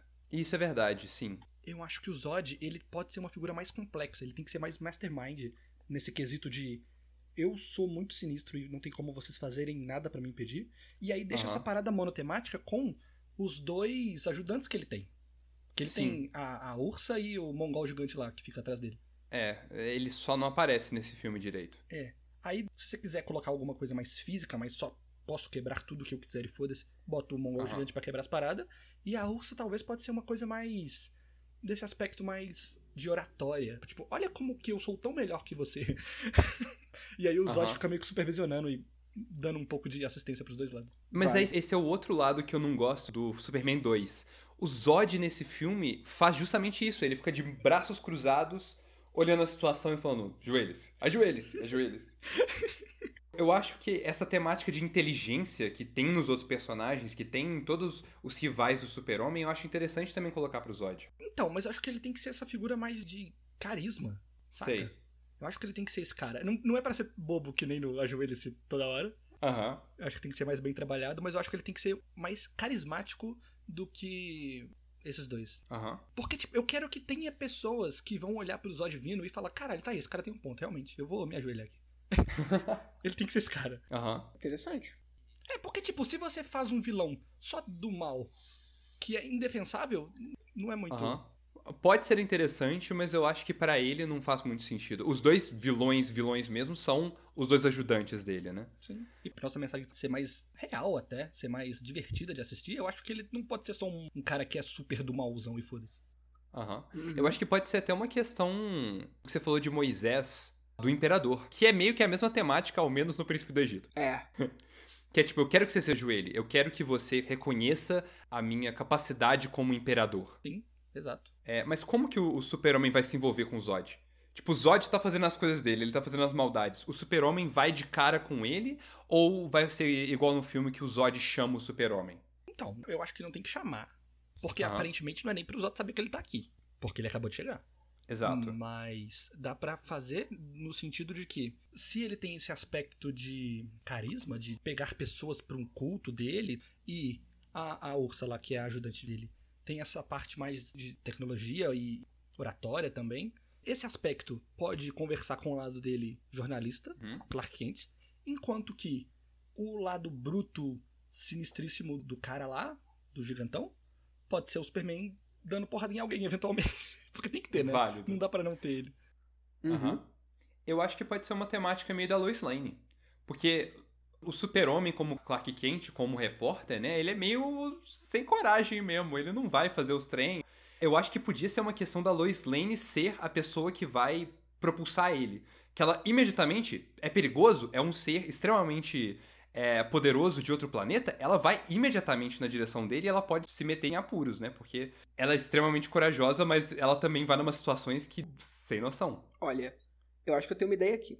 Eita. O Zod pode chegar, começar a tocar o pau, quebrar tudo, Uhum. começar a ver o quanto que o povo é peba e o quanto que, que todo mundo é peba. E ele começa a ver que ele é muito superior e que ele poderia muito governar esse bagulho e fazer as pessoas se ajoelharem.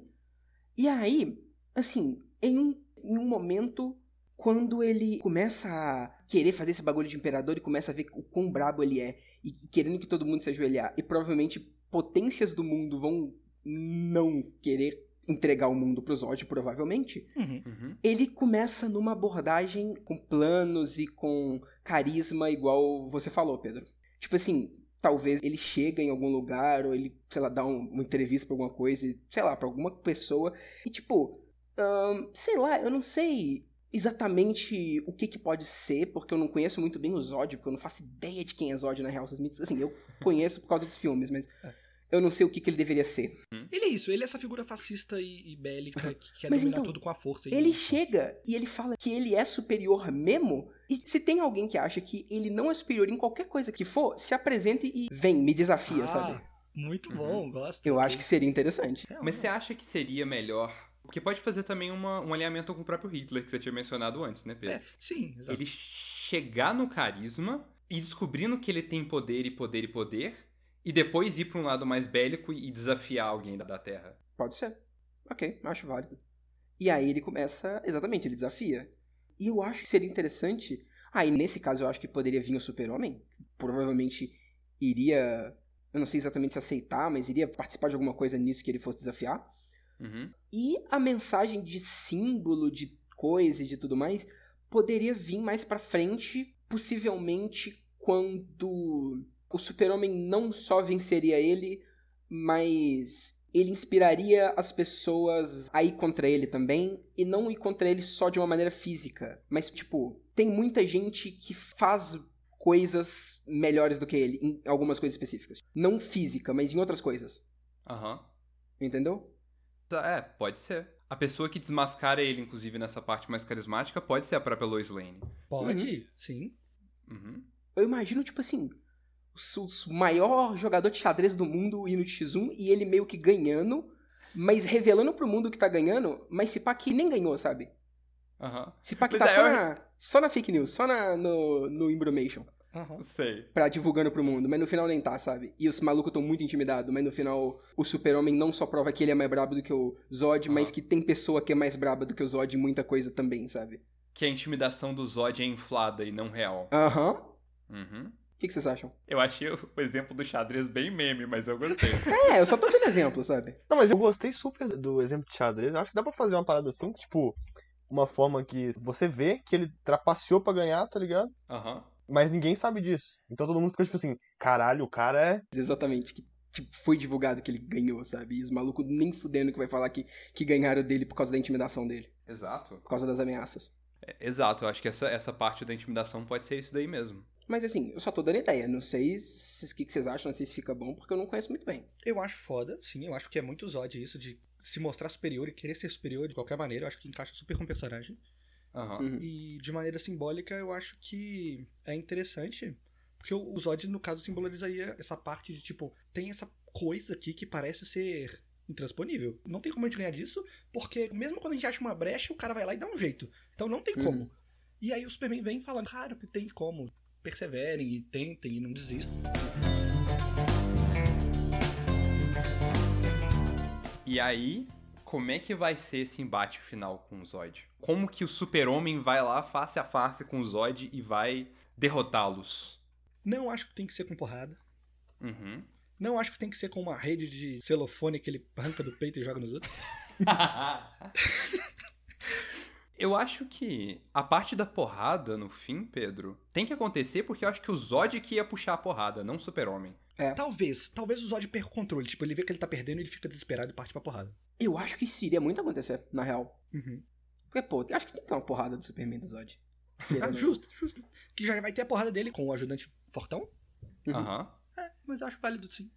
O Zod desesperado, o último recurso dele é sair no soco. Acho válido. Exato. E outra coisa, uma coisa sobre o combate do Zod e do super-homem, eles têm que parar de voar pra um lado e pro outro. Porque eu acho que um combate físico entre os dois não seria tipo, ah, estou te atacando e você atravessa um prédio e mata 300 bilhões de pessoas. Primeiro que eu acho que o soco não tem um impacto, o combate não tem impacto, que parece que só, tipo, você tá indo de um lugar e indo pro outro, e sendo jogado pra um lado e jogado É. pro outro. E podia ser um negócio um pouco mais físico e até mais brutal. Concordo. E ia ser mais interessante no geral. Eu acho que ia ter como ver quem tá ganhando, o que, que tá acontecendo, muito melhor do que o filme do Snyder. Concordo. Mas eu acho que isso aí é filme de super-herói no geral que tem problema disso. Uhum. É muita voação pra caramba, né? Sim, Exato. E como a porrada tá acontecendo a partir do Zod agora, onde que essa porrada começaria? Assim? Porque dependendo de onde que acontecer, o Zod pode tentar bater no Superman e o Superman só se defende, obviamente. Ah. Só que em algum momento o Zod vai na direção de atravessar um prédio, tipo acontece no Snyder, e o Superman Exato. segura ele, impede, não deixa acontecer de maneira nenhuma. Aí o Zod percebe isso e vai, ah é, tu tá protegendo essa galera aqui então. Então vamos ver então. E aí ele vai e tenta foder ele de várias maneiras, e ele vai só salvando gente. Aham. Acho que tem que ter, não. E vai escalando até a cena final que ele tá com o raio laser. Porque eu acho que uma escala disso daí, de tipo o Zod descobrindo e começando a usar isso daí, e forçando o super-homem a ter que ir atrás dele, ao invés de estar só se defendendo, é uma forma interessante. Sim. é. O mais importante de tudo é que a destruição de Metrópolis tem que ser mínima, né? Pelo amor de Deus, não dá, Mínima. pra, não dá pra ser uma bomba atômica que nem foi no Uhum. filme. Pois é, nossa, é muito exagerado. Mas como que você acha que deveria resolver esse conflito final do Zod com o Super-Homem? Ele jogando aquele raio laser naquelas pessoas em Metrópolis, o Super-Homem sem opções, praticamente. O que, que ele deveria fazer? Porque eu acho que ele não deveria matar o Zod de forma nenhuma. Olha. Eu não sei o que, que ele faz com o Zod no final, mas eu acho que a parte de mostrar que o Zod não é superior em tudo em relação às pessoas e tudo mais, quem tinha que descobrir que ele tá ou trapaceando ou intimidando os malucos pra não falar de como é que os desafios, os bagulho estão sendo e tudo mais, Uhum. tinha que ser a A Lois. a Lois. A Exato. Lois é uma personagem tão maneira que É. não é usada de uma Então, forma legal. Ela vai ser a pessoa que vai descobrir as fake news do Zod.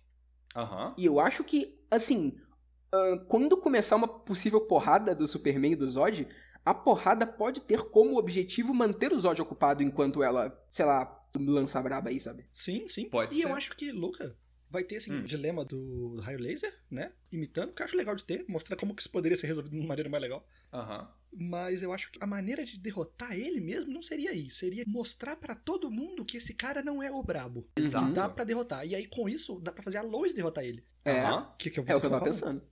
O processo disso daí, o processo do Zod ficar bravo, pode ser ela grava alguma coisa que vai expor o Zod de alguma forma, ou tem alguma notícia sobre o Zod e vai postar no Planeta Diário, e é só o Zod tentando ir matar ela e o Super-Homem tentando evitar que isso aconteça. Aham. E aí, o final seria a junção da Lois exibindo pro mundo o tanto que o Zod é um hipócrita do caralho, que ele fica usando de trapacinha e coisinha pra ganhar, sendo que não era pra ser assim. E Aham. aí, na frente de todo mundo, o Super-Homem ganha dele na moral. É, Aham. Aham. Ele perde, ele ganha na trapacinha, e aí o Superman vai lá e ganha dele pau a pau, assim. Aham. E quando ela mostra pro mundo que ele tá ganhando na trapacinha, ele começa a ficar meio puto e meio descontrolado, sabe? Uhum. exato. Esse pode ser um motivo que ele se descontrola. Aham. Eu acho que a cena final do Zod com raio laser pode ser mais importante. Eu não sei se é mais importante, porque eu gosto também das pessoas caracterizadas como, tipo, o Super-Homem só tá salvando pessoas comuns de Metrópolis. Mas eu acho que teria um impacto maior se, por exemplo, fosse a Lois Lane naquela situação. Tipo, o Zod tá usando ela de chantagem. De, tipo, você vai deixar ela morrer ou você vai me matar nesse exato momento? E pode ser aí que o, o Super-Homem realmente toma uma atividade e começa a sair num combate na moral com o Zod.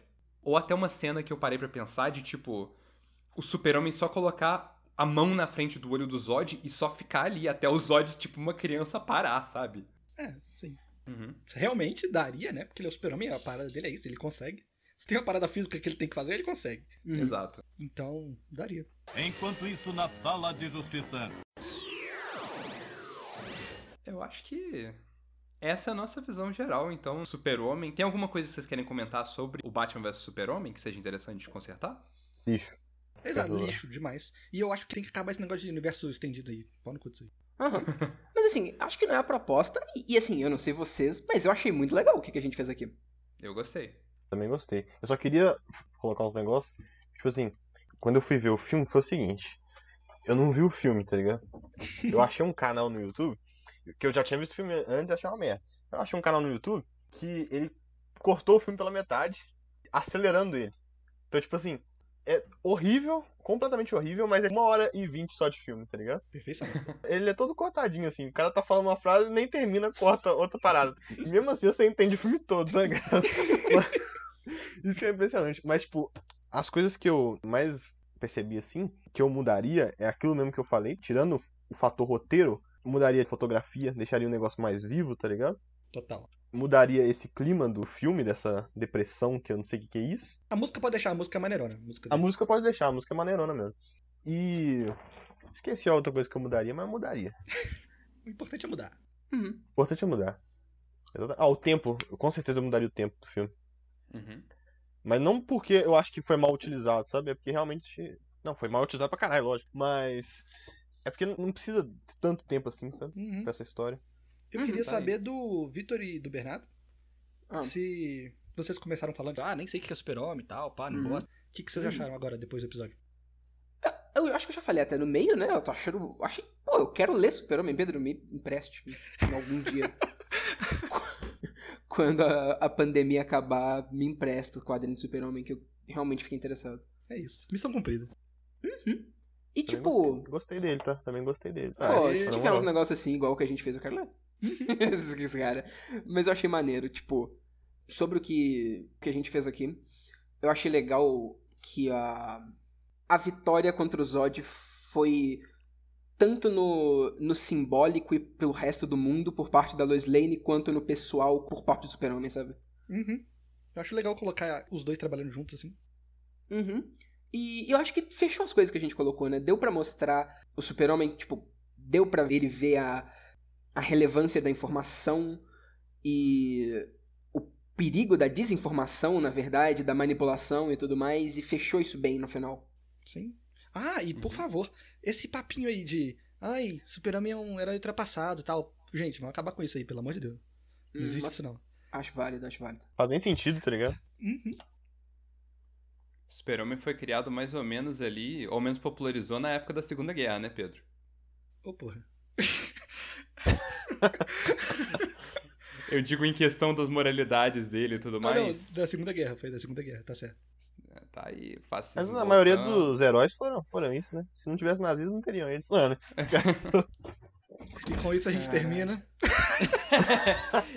Eu só queria puxar aqui pra falar sobre as revistas que a gente falou através. Sim, do- do recomendações, podcast. por favor. Recomendações. Pedro, você quer puxar essa daí? Nossa! Tá, meu Deus. Superman comunista. Superman comunista, por favor, a gente não citou aqui, mas é muito bom. Superman entre a foice e o martelo, o nome. É uma puta Uhum. história legal que vê aí o comunismo e, e essa relação com o capitalismo e tal. E faz tudo de uma maneira muito interessante. O final pode ser que você não goste, mas é só tipo a última página então não preocupa não. Eu posso falar aqui a que eu errei todas as vezes? Claro. Leiam quatro estações. Parabéns, conseguiu. Muito obrigado, Foda. muito obrigado.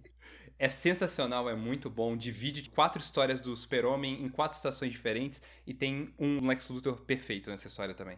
E tem também aquela que a gente também citou, Identidade Secreta, que ela é um pouco diferente do- da história do Super-Homem normal. A premissa dela é que um moleque, cujos pais têm o sobrenome Kent, nasceu, ele era branquinho ali, cabelo preto, aí os pais viraram e falaram, olha, vai ser muito engraçado se a gente chamar ele de Clark. Vai. E é isso, não é o Super-Homem Super-Homem mesmo, é um moleque chamado Clark Kent, que é um adolescente normal, e certo dia ele descobre que ele ganhou os superpoderes do, do Super-Homem e como que ele lida com isso, e aí entra todas as paradas de Slice of Life. A maioria das coisas que eu falei de Slice of Life aqui eu tirei desse, desse quadrinho. Putz, interessante. Uhum. Interessante. Eu gostei. Bem legal. E é aquilo, né, que passa entre as várias fases da vida dele através do quadrinho. Sim, vai até ele velhinho, é muito legal. Interessante. Uhum. Eu tenho uma coisa pra falar aqui também, na verdade. Uh, Não é sobre o Super-Homem, mas esse é o ponto. Porque, Luca, no podcast, no eventual ocultismo que a gente fez de Star Wars, eu lembro de você falando que você ficou tristão por causa do Luke e que, tipo, até que tudo bem o que, que eles quiseram fazer, mas que tivesse sido feito com outro personagem e não com o Luke. uhum. No caso de Star Wars, eu ainda não concordo muito com isso, mas eu consigo entender isso no Superman e eu acho que se você quiser desconstruir, fazer tudo zoado, fazer os bagulho todo aí que o Snyder queria fazer com o Superman, faz com um personagem que não é exatamente o Superman, mas que parece um pouco com ele, sabe? Já Tipo- fizeram e muito bem. Exata, exa e aí é disso que eu quero falar. Eu quero falar do, de, do The Boys e do Homelander, pô. Uhum. E assim, isso é o que mais tá tendo, infelizmente. Parece que as pessoas falaram, ah, fazer o Superman do mal é mais legal. E aí tem É. o Homelander, tem um filme de terror que saiu recentemente aí, que é Brightburn, o nome. Que é tipo, é o super-homem, ele é um alienígena, só que ele é do mal. E É. é, o que mais tem é isso. O Injustice, o jogo Injustice, que é o super-homem do mal também. Uhum. Tristeza demais. Mas o Superman do Mal é a melhor coisa de todas, tá ligado? Porra, Bernardo. Não, é mesmo. Eu vou falar aqui o melhor super-homem do mal que tem, na minha humilde opinião, que é o Sniper do Team Fortress. é muito... É muito específico, é muito aleatório. Você que jogou Team Fortress pode talvez nem saber disso porque tu não leu as comics. Mas na história do Team Fortress, o Sniper ele vem da Terra Perdida da Nova Zelândia. Que na lore de Team Fortress, a Nova Zelândia afundou no mar. E tem um domo, e os pais dele achando que tinham que tirar ele de lá porque o mundo ia acabar, dispararam ele com um foguetinho que quebrou o domo e realmente inundou tudo. E aí ele caiu na Austrália, e é muito ele vindo da terra perdida da Nova Zelândia, é, vivendo com uns pais australianos na Austrália, sendo criado, e são uns pais muito gente boa, muito inspirado no que que foi o Superman mesmo. E é tipo, é só uma referência muito idiota, Mano, mas é muito legal. Deep Lore de, Deep de Team Lore de Fortress Team Fortress, no exatamente. episódio de Super-Homem é incrível. Parece que a gente tá aqui. Mas é isso, o Sniper é um super-homem do mal muito bom. Aham. Mas é isso. Tem mais alguma outra recomendação pra fazer? Ah, eu quero que você fale aí qual é o seu Superman do mal favorito agora. O meu super-homem do mal favorito? Nossa, eu tenho que admitir, eu gosto muito do Homelander. Eu acho ele muito legal, mas eu não gosto da ideia do super-homem do mal. Eu gosto do super-homem como esse ponto mais poderoso da justiça e, e da proteção. Eu gosto dele desse jeito. Uhum. Mas daí também, o Vitor já falou, eu gosto do Luke Skywalker do jeito vanilla, então É. Luke É. é, desses, né? A real é que é mais difícil escrever ele do bem, né? é muito mais difícil. Se escrever ele do mal é só o super-homem é do mal, ele é poderoso. Ah, Pois é. ele do bem, você tem que ficar tipo, putz, como é que eu deixo. Ele é uma criança hiperativa, você tem que entreter ele de uma forma interessante. Uhum. Isso que é escrever uma história do super-homem comum. Você tem que criar alguma coisa pra ele que ele não possa vencer só com um soco. Ele é um One Punch Man, só que de uma forma mais cabeça. Exatamente, é uma boa descrição. Perfeito. É, De uma forma que não, não tá fazendo paródia de nada, né? Tá. Ele é a parada que tá sendo parodiado, pô. Exatamente. Exatamente. Eu acho também que o Superman do mal, a graça dele na real é ele em si, sabe? É mais como vão derrotar ele, tá ligado? Quem vai derrotar e como vão derrotar. É interessante. Porque, tipo, um negócio tipo The Boys, tá ligado? É foda você ver os caras merda tentando lutar com aquilo, tá ligado? É, Aham. é uma ideia muito legal, realmente. Ele é a. Isso aí é até referência ao All-Star do jeito que ele fala. Ele é a montanha que não pode ser movida contra personagens que geralmente são forças que nunca vão parar. Uhum. A maneira como o Lex Luthor é derrotado no All-Star, Luke, é é maravilhoso. Você lembra disso? É muito bom. É muito bom. Eu não vou dar spoiler Eles- pra quem quer ler aí, não. Não, não, nada disso. Ah, Mas verdade, aí. triste. Fiquei animado aqui, Pedro. Vitor tem que ler, Vitor tem que ler. Uhum.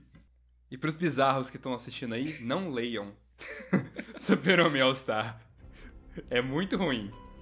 Mas de qualquer forma, se não tiverem mais nada pra adicionar, Vai em frente. esse foi mais um eventual ocultismo e tudo de bom.